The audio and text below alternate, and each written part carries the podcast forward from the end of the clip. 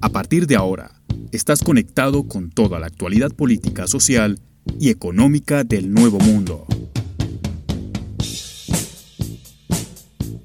Con David García Cruz. Bienvenidos.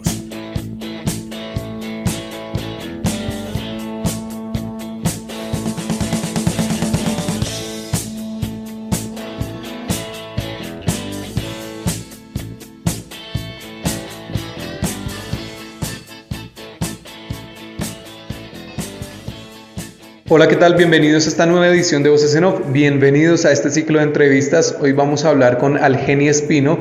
Él es periodista de la República Dominicana y vamos a charlar acerca de lo que ocurrió en Haití, acerca de lo que es para mí una de las noticias más importantes del año, quizás de los últimos años, y es la muerte del presidente. Eh, lo voy a pronunciar tal cual está escrito, porque no, digamos, si usted del otro lado sabe francés, seguramente lo va a poder eh, pronunciar como corresponde, pero no es mi caso. Mataron al presidente de Haití, Jovenal Moisés, en un hecho que es casi que de película. Seguramente si algún guionista o productor quisiera grabar algo con esta temática, así se le hubiera ocurrido, ¿no? Un grupo armado, un grupo comando armado irrumpe en la madrugada burlando la, la seguridad del presidente entrando al, domicilio del mismo y asesinándolo, además dejando gravemente herida a su esposa, la cual fue llevada en, digamos, en un avión ambulancia hacia Miami, hacia los Estados Unidos, para que allí sea tratada porque la verdad que quedó bastante mal. Asesinan al, al presidente haitiano, a Moisés, en medio de una situación muy convulsionada en el país, porque ya habían habido muchas protestas en contra de este mandato Recordemos que Moisés toma el mandato en 2017, luego unas elecciones que se tuvieron que repetir entre el 2015 y el 2016. La primera elección fue en noviembre de 2015 y después en octubre de 2016, si no estoy mal, se dio la segunda elección en medio de denuncias de fraude y demás, y ahí queda electo Moisés, un tipo que nunca había ocupado un cargo público, un tipo que venía del sector empresarial de la parte norte del país, que se dedicaba a temas de energía solar, energía eólica y la agricultura. Bueno, termina llegando al poder y ahí es donde vemos que también se necesita tener experiencia para poder manejar un cargo y más, y más si es la presidencia de un país. Acá nosotros tenemos una línea editorial muy flexible, pero estamos totalmente convencidos de que la antipolítica no es la solución a los problemas que tiene que resolver la política. Y no sé si Moisés era tan antipolítica, pero que el primer cargo público que ocupara fuera el de presidente, me parece que no da. Me parece que para llegar hasta allá tiene que ser una persona sumamente preparada y que conozca de peda para el sector público. A Moisés se le salió la, situación de las manos y él ya meses antes de, de, lo ocurrido, esta semana había denunciado que había una conspiración entre unos empresarios que se dedicaban al sector eléctrico para asesinarlo, para que hubiera un golpe o para que también hubiera un golpe de Estado.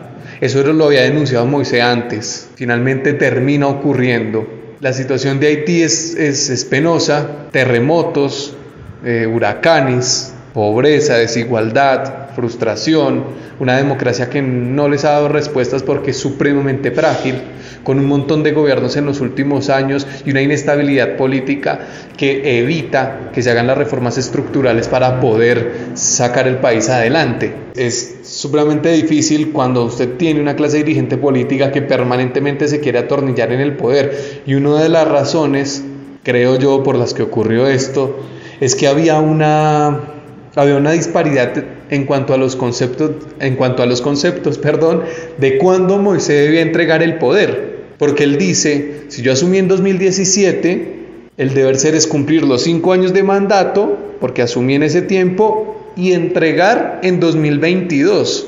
Pero los opositores decían, ojo, no, él tiene que entregar el poder en febrero de 2021.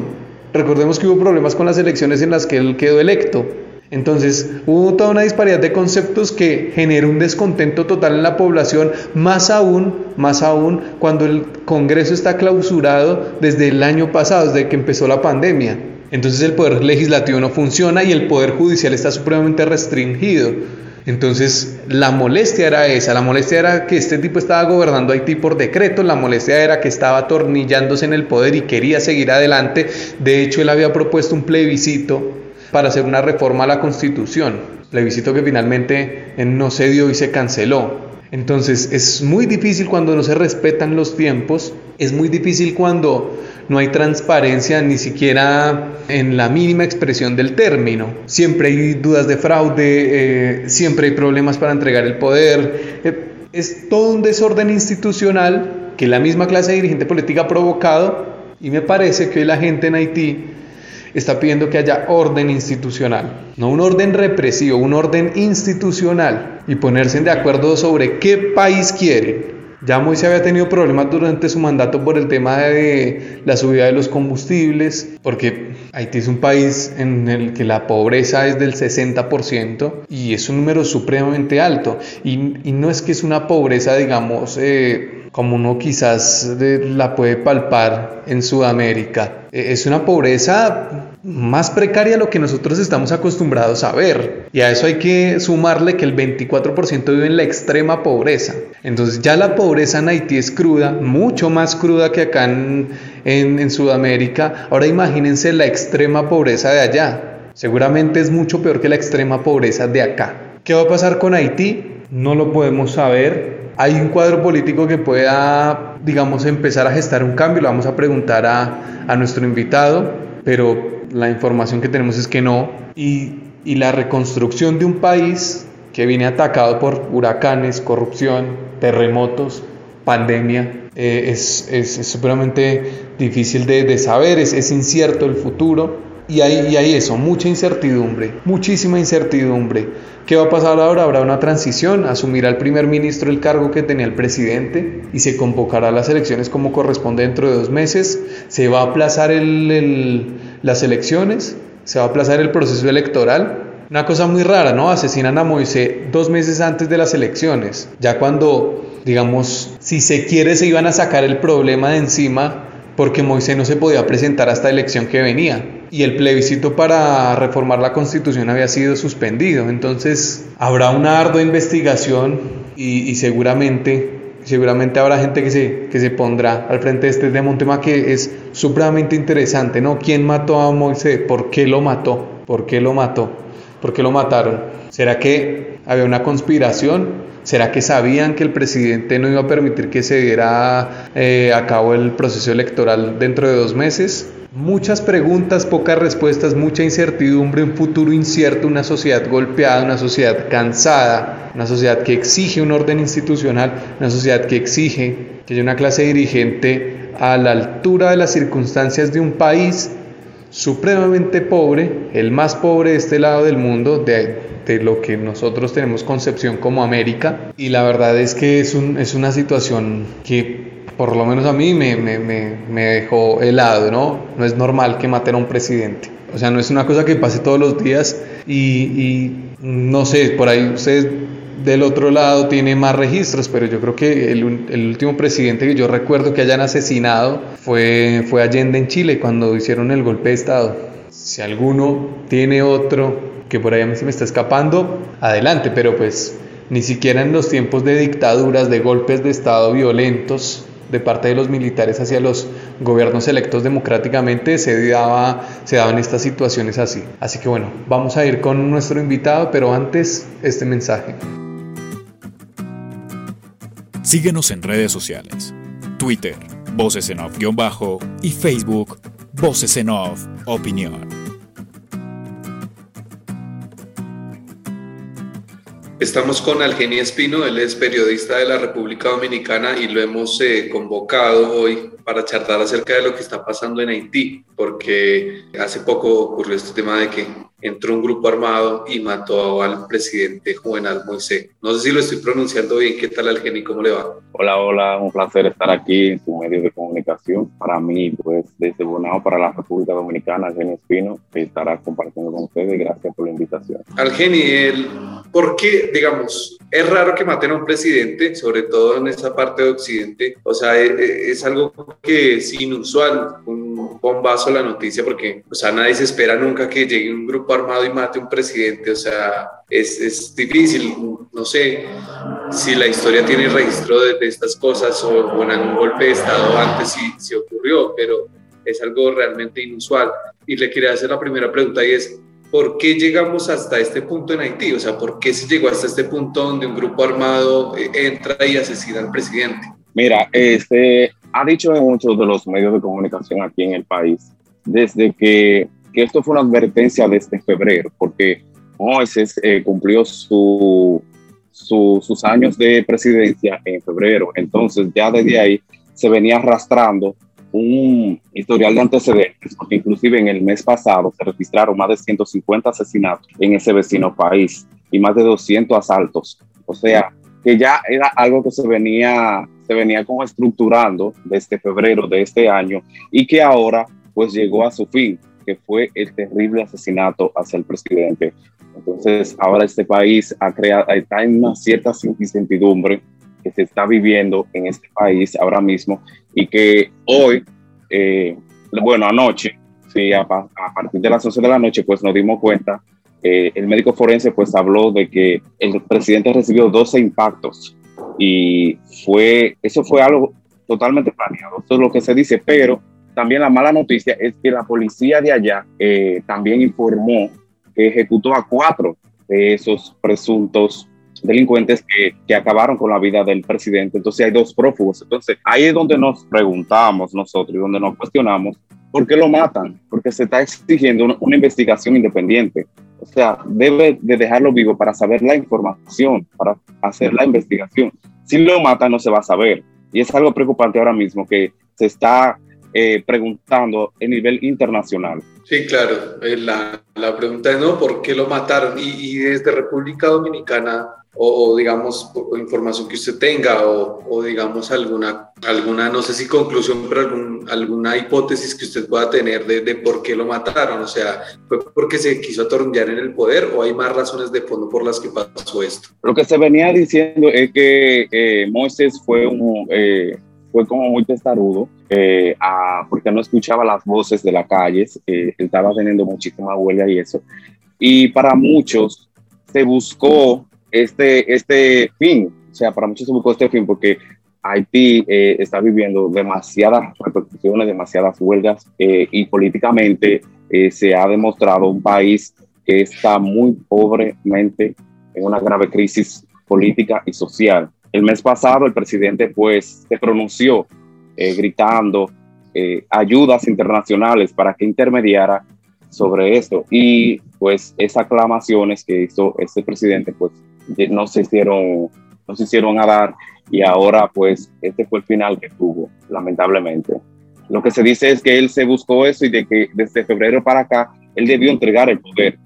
Los haitianos querían que entregara el poder y que convocara las elecciones pero el presidente como que quería mantenerse en el poder y le costó la vida.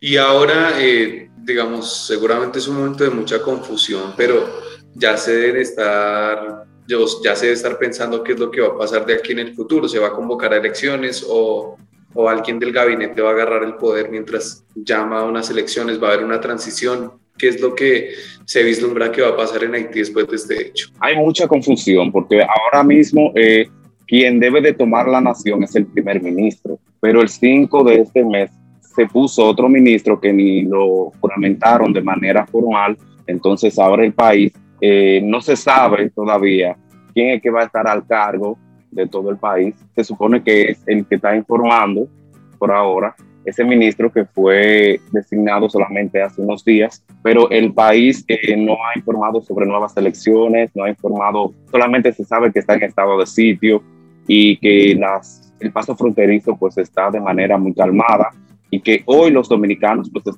que están allá pues están logrando pasar aquí a la República Dominicana para tener una mejor seguridad. Claro, y le iba a preguntar justamente por eso, ustedes son vecinos, le comparten, digamos, la isla.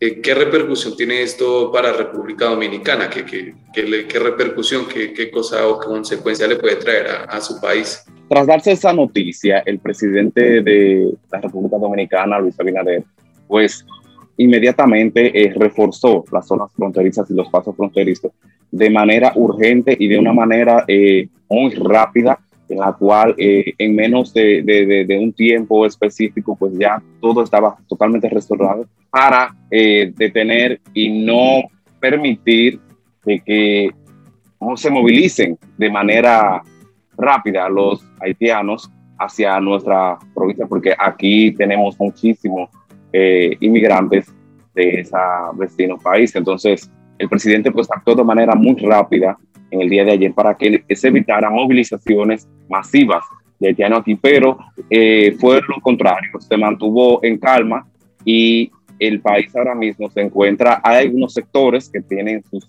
huelgas, sus huelguitas y eso, pero la poca militancia que tiene Haití, pues eh, ha mantenido el país como, como, en calma. Pero nosotros los dominicanos en un momento eh, dijimos, bueno, ahora viene toda esa gente para acá pero por, por, lo visto no. El presidente reforzó mucho el paso fronterizo. Uno siempre se hace la pregunta, eh, sobre todo con los países de, de América, de Latinoamérica y el Caribe, y es eh, por qué están tan jodidos, ¿no? O sea, por qué pasan tantas cosas, tenemos problemas muy similares a pesar de que somos eh, tan diferentes. ¿Qué es lo que tiene tan jodido Haití? Haití desde el 2010 se ha vuelto una nación que ha necesitado mucho la ayuda de medios internacionales y que ellos siempre lo han pedido y que se han hecho caso omiso y que ahora pues vuelve a ti se, la, el nombre cúspide en el año 2021, a pesar de que estamos viviendo la crisis de la pandemia desde el 2010, ahora vuelve al ti otra vez a pronunciarse en este año con una mala noticia y con una mala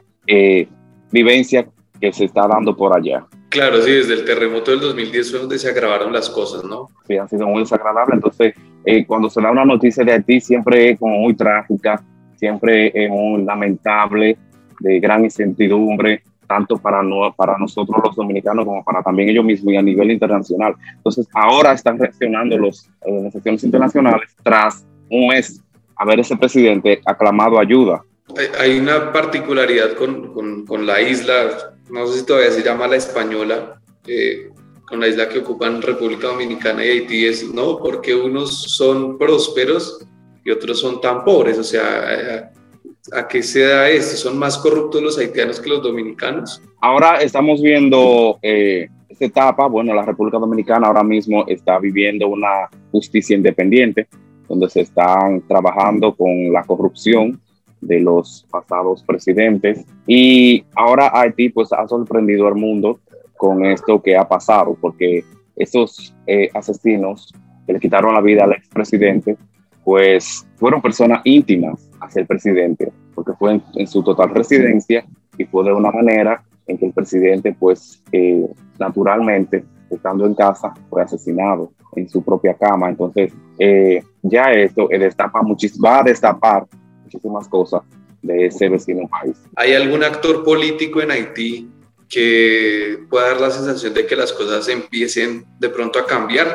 Obviamente los cambios no son de un, día para otro, y menos los cambios en una nación o en un país, pero ¿hay, algún actor político, hay alguien que uno pueda decir, por acá se puede gestar algo diferente a lo que viene pasando durante los últimos años? Haití lo que debe reestructurar su administración, debe de solidarizar eso y de ver cómo eh, convence a su pueblo, porque la verdad es que el pueblo de Haití como que no está conforme, no está conforme con muchísimas cosas, eh, también esas reformas, nunca ha estado eh, el pueblo de acuerdo con las reformas que hizo Joven Moisés, y eso es lo que debe de, de, de este país reestructurar, esa administración, estas delegaciones, a estas instituciones organizacionales, para que ese pueblo pues se ponga de acuerdo y haga un buen trabajo, porque Haití ha sido un país muy bien preparado a nivel de educación, porque los,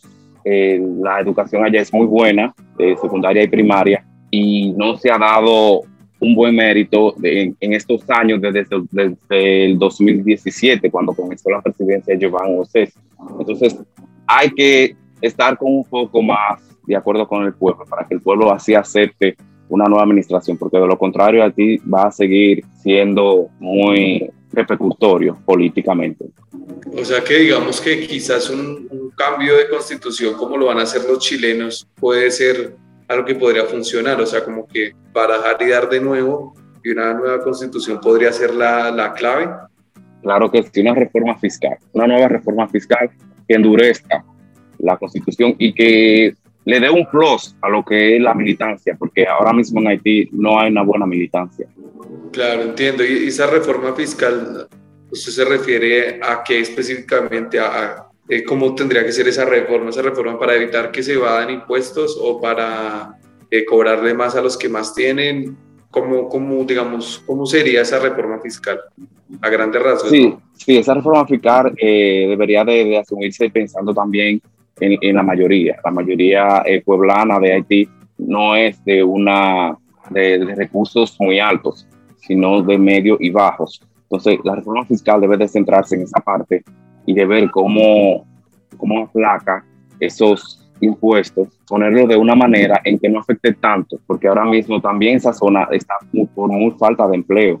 Allá hay muy pocas fuentes de empleo y, una reforma fiscal debe de ir, como te he dicho, de ir de la parte de lo que el pueblo también requiere, porque yo vamos es, no escuchaba a los haitianos y pasó esto. Claro, exactamente. Eh, bueno, Algeni, le quería dar las gracias por este contacto y nos ha sido de mucha utilidad la información. Haití siempre es un país que, que uno lo tiene presente por las cosas, por las tragedias que le ocurren, pero digamos que no. Uno no sigue la actualidad de lo que ocurre allí y siempre es bueno eh, actualizarnos acerca de lo que de lo que está pasando en este lugar. Ok, para mí fue un placer también estar con ustedes. Gracias por la invitación y siempre estaré a sus órdenes aquí. Eugenia Espino desde República Dominicana. Síguenos en redes sociales. Twitter, Voces en Off-Bajo y Facebook, Voces en Off Opinión.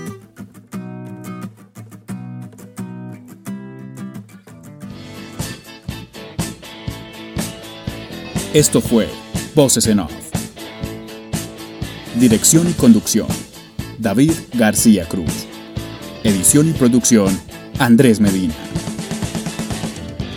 Hasta la próxima.